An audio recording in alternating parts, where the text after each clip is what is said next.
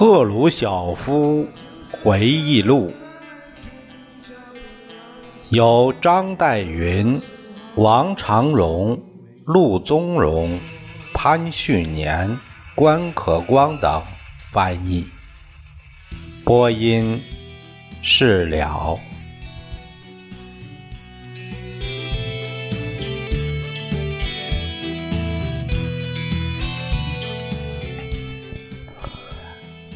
这第二节讲的是，呃，题目叫“城市的父母官”。呃，这里有一个前面有一个说明，就是在编者这个记者他做了一个这样的编辑说明，他他这样写的：他说，赫鲁晓夫从一九三二年担任莫斯科市委第二书记开始，也就是在。卡冈诺维奇领导下，到一九三八年被任命为乌克兰第一书记职，主要是参加莫斯科的管理工作。一九三五年，莫斯科省和莫斯科市的党组织已在赫鲁晓夫的绝对控制之下。就在这几年，他赢得了严厉和无情的上司的名声。不过，和那么多身居高位的俄国人不同的是，他不怕别人对他毁谤重伤。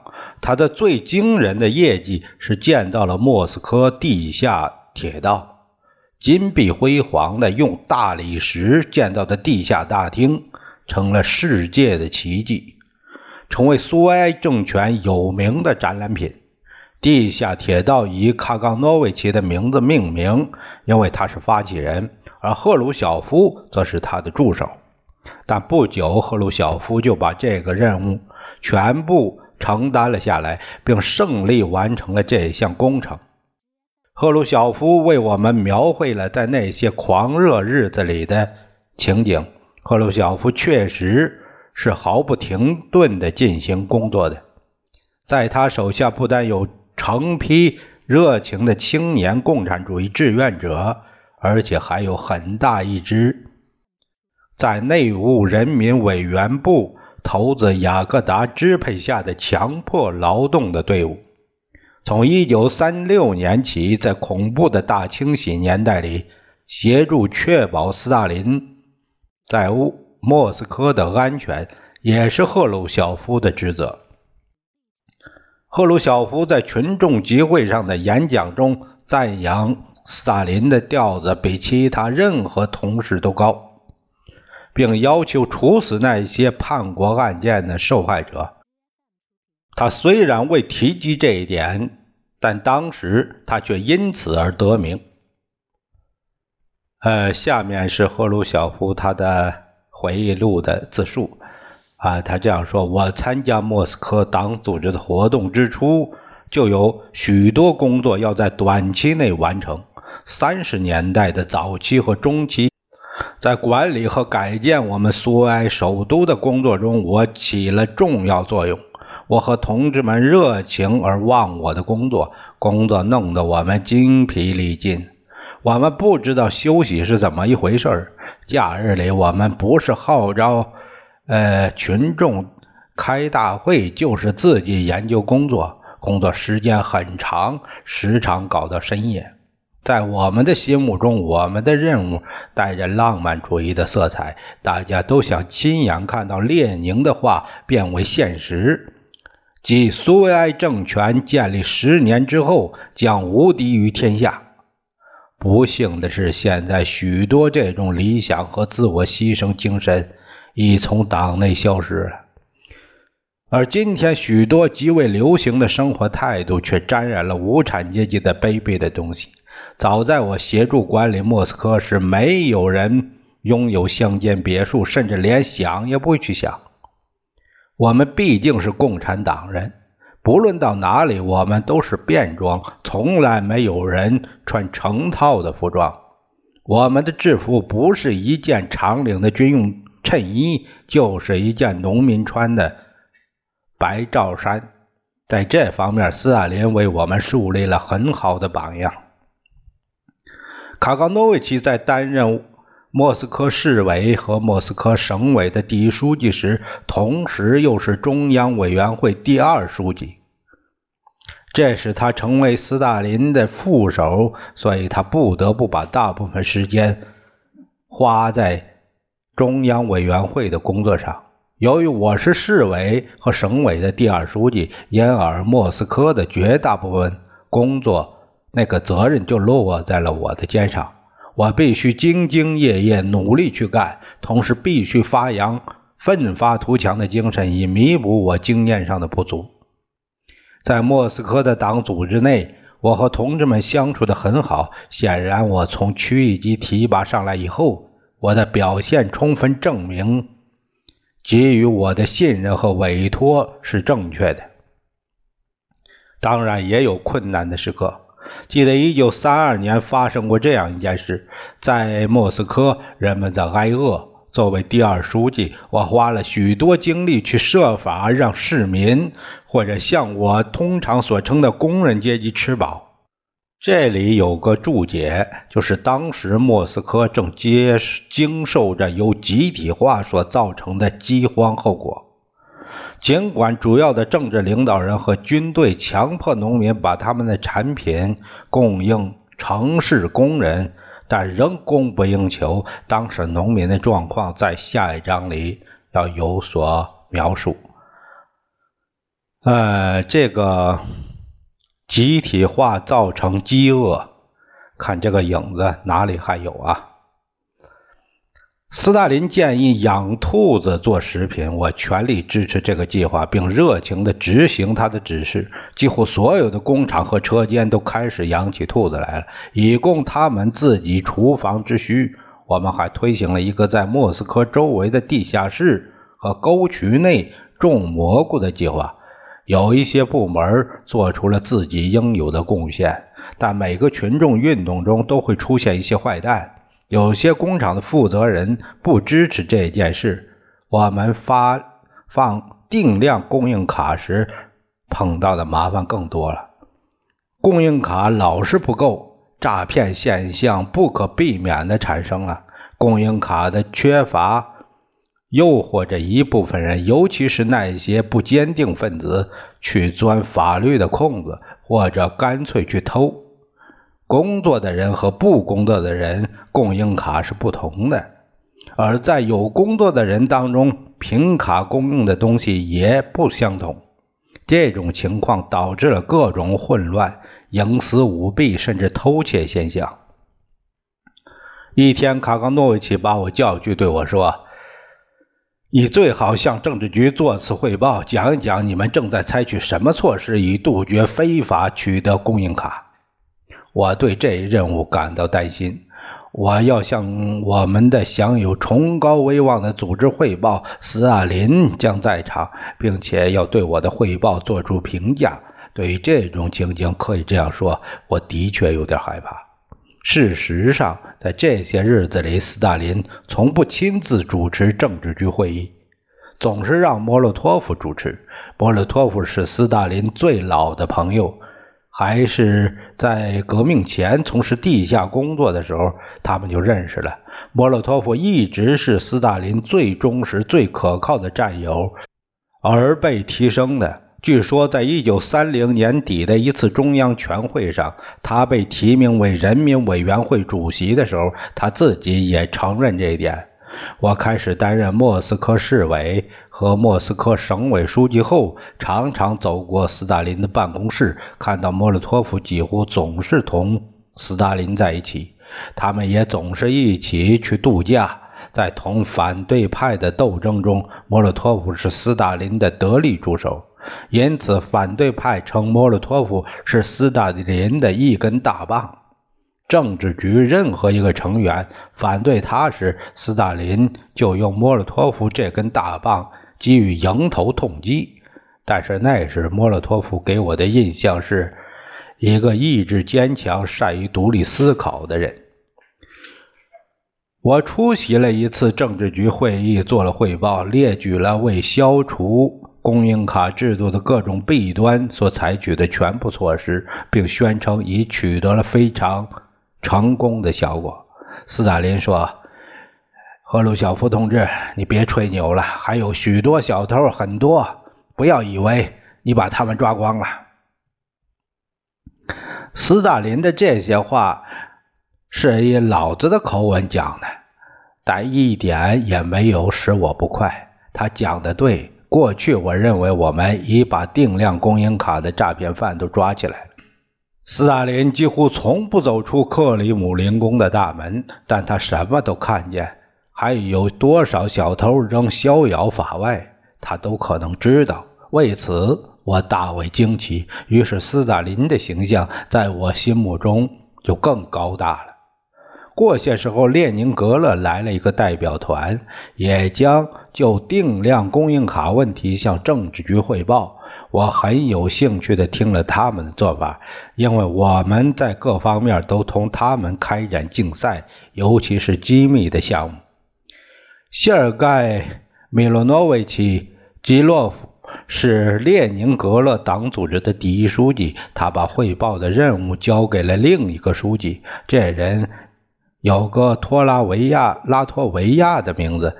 呃，依我看，列宁格勒人汇报的不错，他们的经济建设取得了很大进展，因此他们能够减少一些定量供应的项目。列宁格勒人汇报完。就休会，大家从大厅中鱼贯而出，走进附近的一个休息室。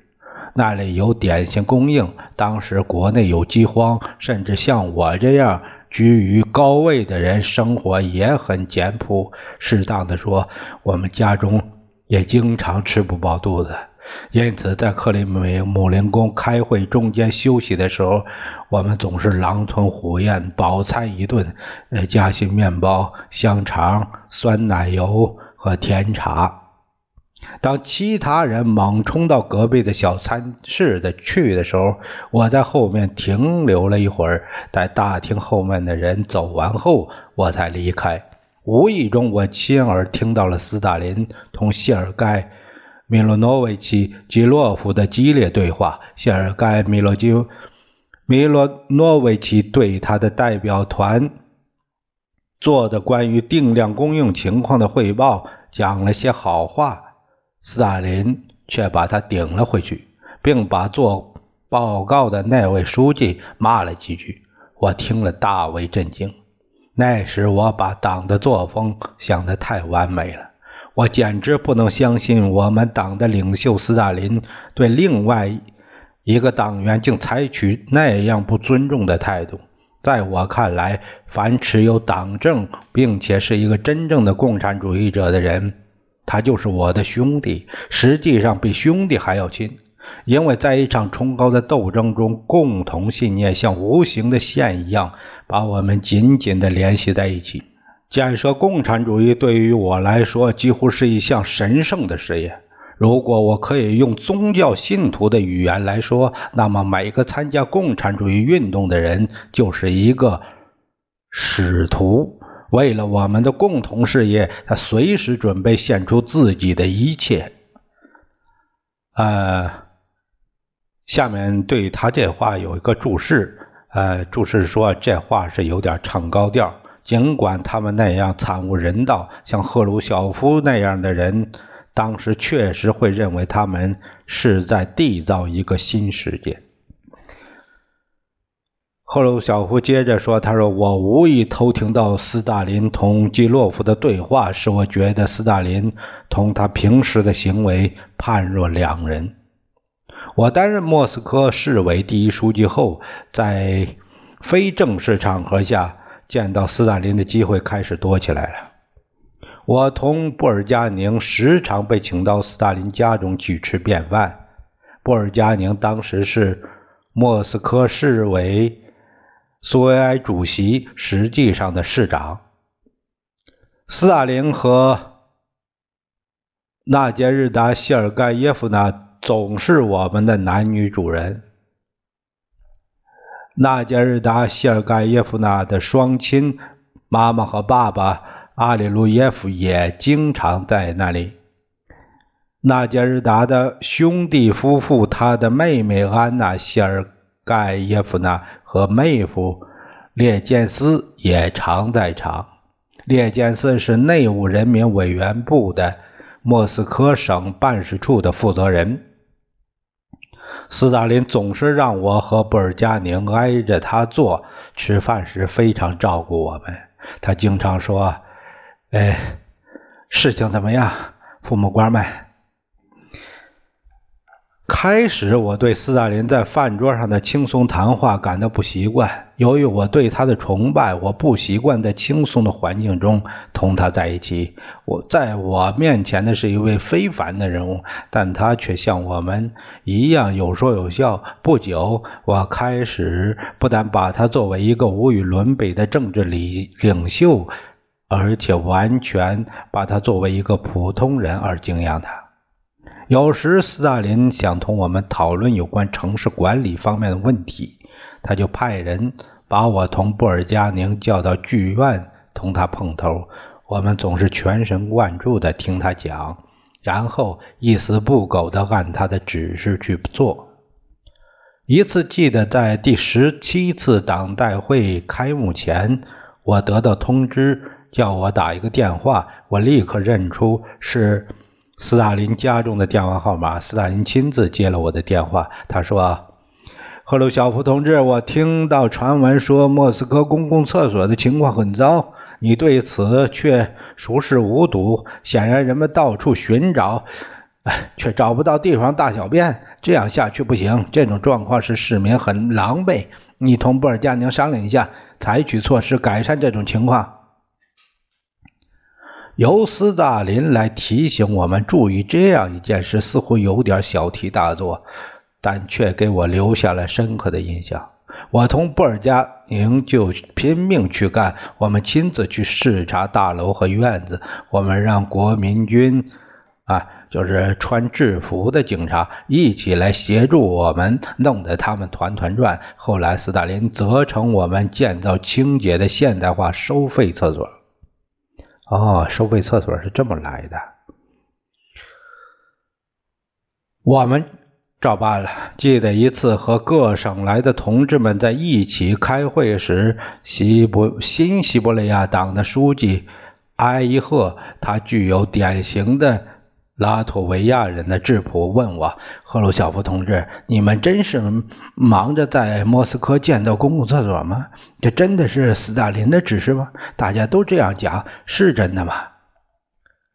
呃，下面有一个注解，就是注脚，就是写到这个叫艾伊赫的人啊，艾艾伊赫关于他在清洗运动中的命运，赫鲁晓夫在其秘密报告中说的很多。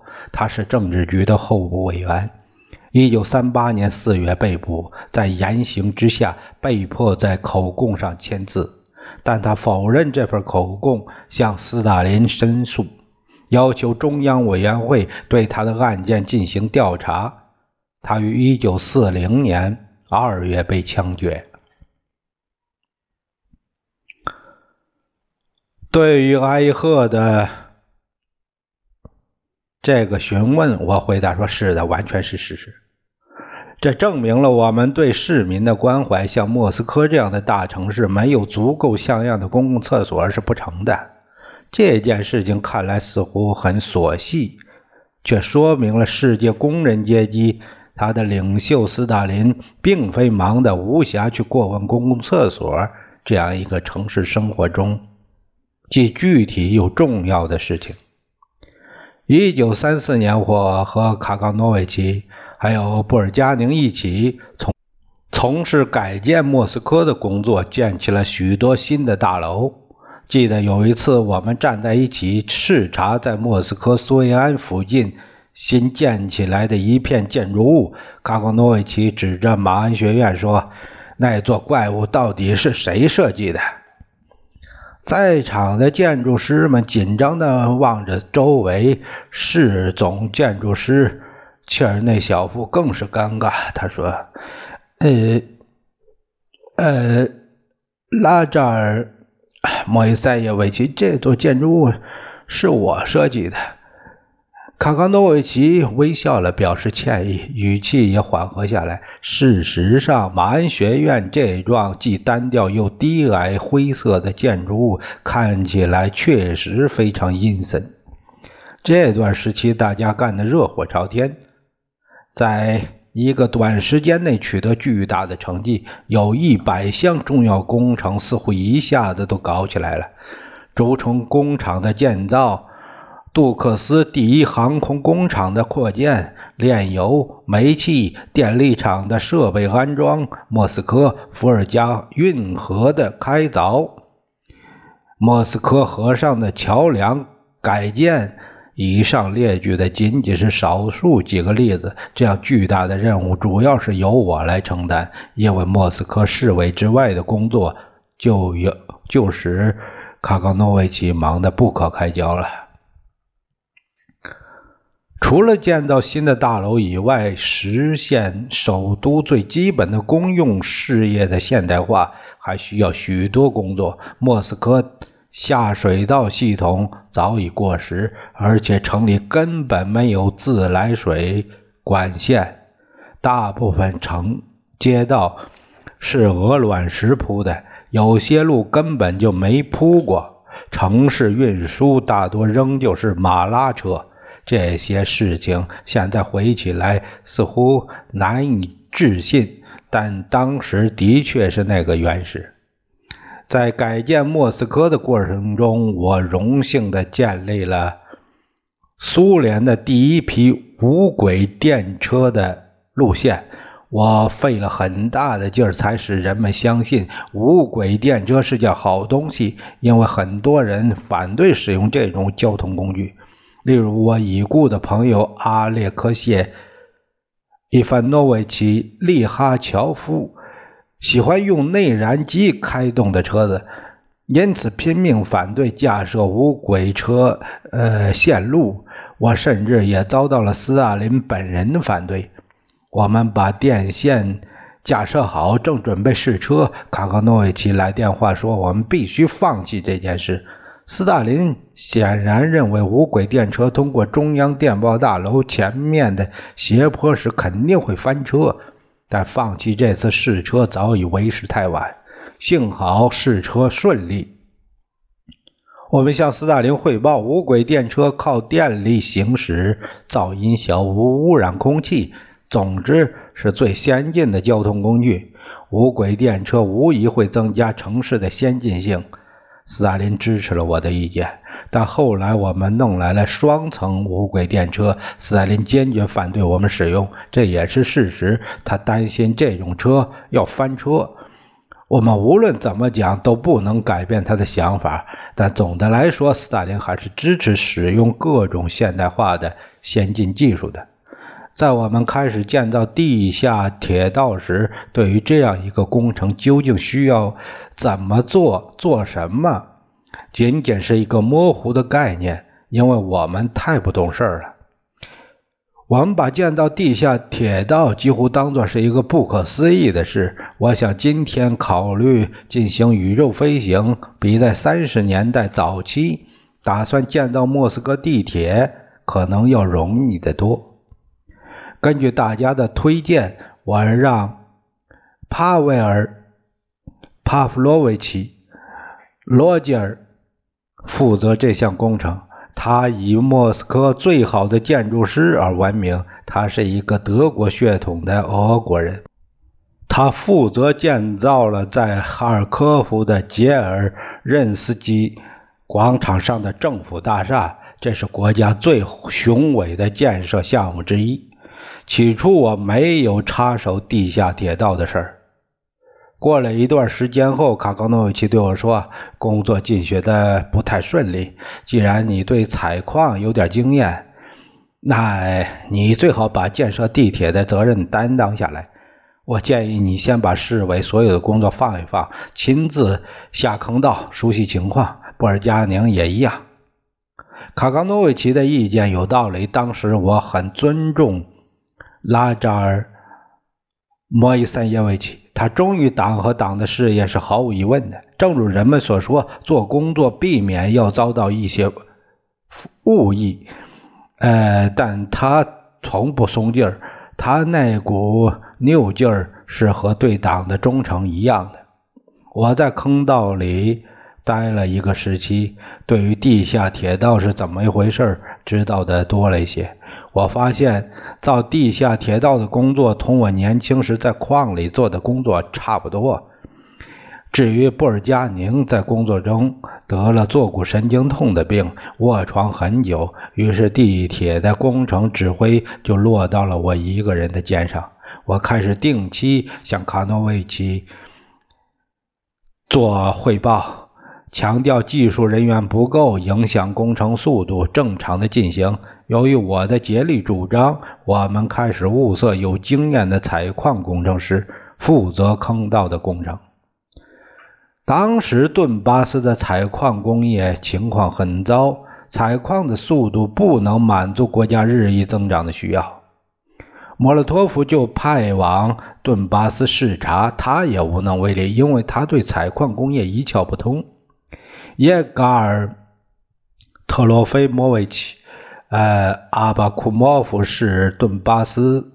煤矿的负责人，早在1912年，我们在一个矿井下工作时就是朋友。内战以后，我做过他的副手。他是一个很好的行政管理人员，一个公认的有经验的矿工。莫洛托夫向政治局做了汇报，建议解除阿巴库莫夫在顿巴斯的职务。卡冈诺维奇把我叫去，告诉我这件事。你认识阿巴库莫夫吗？呃，是的，我我同他很熟悉。如果让阿巴库莫夫在罗吉尔手下担任地铁的副主任，你看怎么样？呃，那我们找不到比他再好的副主任了。他甚至能当一个出色的正主任。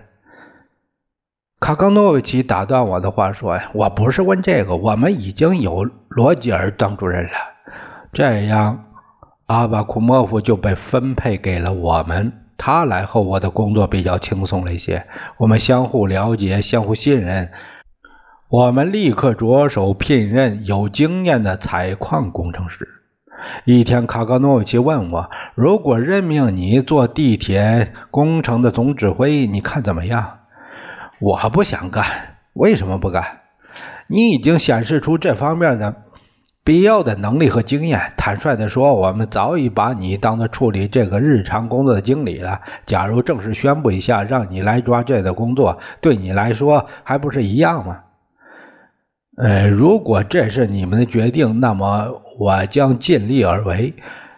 以不辜负对我的信任，我唯一的要求是解除我市委书记的职务，因为我无力担任同时担任两个职务。啊，不，那办不到。